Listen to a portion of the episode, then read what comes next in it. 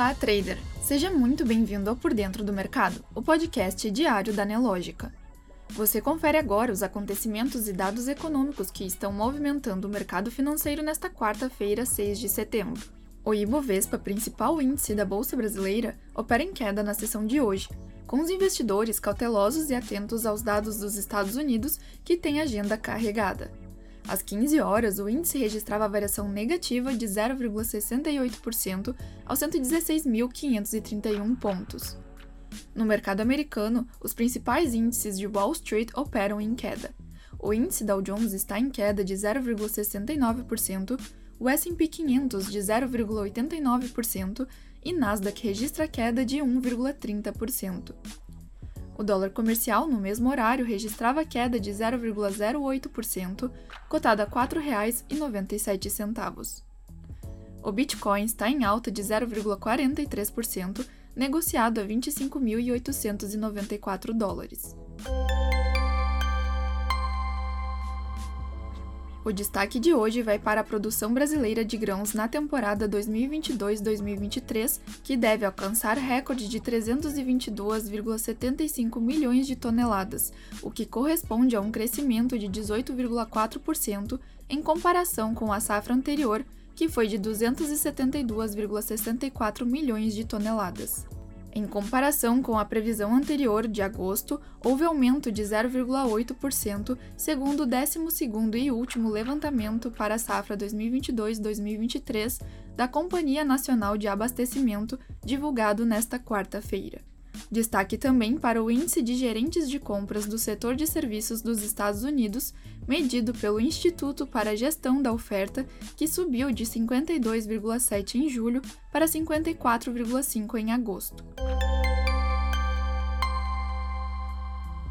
No mercado nacional, Câmara aprova urgência de projeto de lei para compensar perdas de arrecadação do ICMS. A Câmara dos Deputados aprovou nesta terça-feira, por 305 votos favoráveis a 89 votos contrários, o requerimento de urgência apresentado ao projeto de lei que trata do acordo feito pela União com os estados para compensar perdas com a arrecadação do ICMS no ano passado. Parlamentares defendem uma saída no próprio PL, relatado pelo líder do governo na Câmara, Zeca Dirceu, para aumentar os repasses de recursos federais aos municípios. Cresce o abate de bovinos e frangos e cai o de suínos no segundo trimestre de 2023. No segundo trimestre de 2023, o abate de frangos subiu 4,7%, o de bovinos aumentou 12,6% e o de suínos caiu 1% ante o mesmo período de 2022. Frente ao primeiro trimestre de 2023, o abate de frangos caiu 3,2%, o de bovinos cresceu 13,4% e o de suínos recuou 0,6%. No mercado internacional, destaque para o índice de gerentes de compras do setor da construção na zona do euro, que teve ligeiro recuo de 43,5 em julho para 43,4 em agosto, marcando assim o 16º mês seguido abaixo do nível neutro de 50, informou nesta quarta-feira a S&P Global. Destaque também para o déficit comercial dos Estados Unidos, que cresceu de 63,72 bilhões de dólares em junho para 65,02 bilhões de dólares em julho, informou nesta quarta-feira o Departamento do Comércio. O crescimento no déficit foi de 2% na comparação mensal em julho. Nos destaques corporativos, Infracommerce anuncia a intenção de realizar follow-on de 277,5 milhões de reais.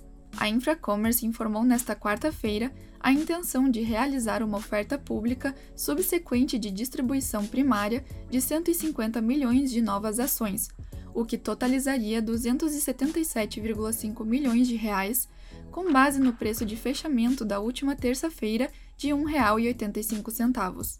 A subscrição e integralização de pelo menos 205 milhões de reais, cabe ressaltar, foram objeto de compromissos de investimento e de determinados acordos celebrados privadamente pela companhia. Saudi Telecom adquire 9,9% da Telefônica em movimento estratégico.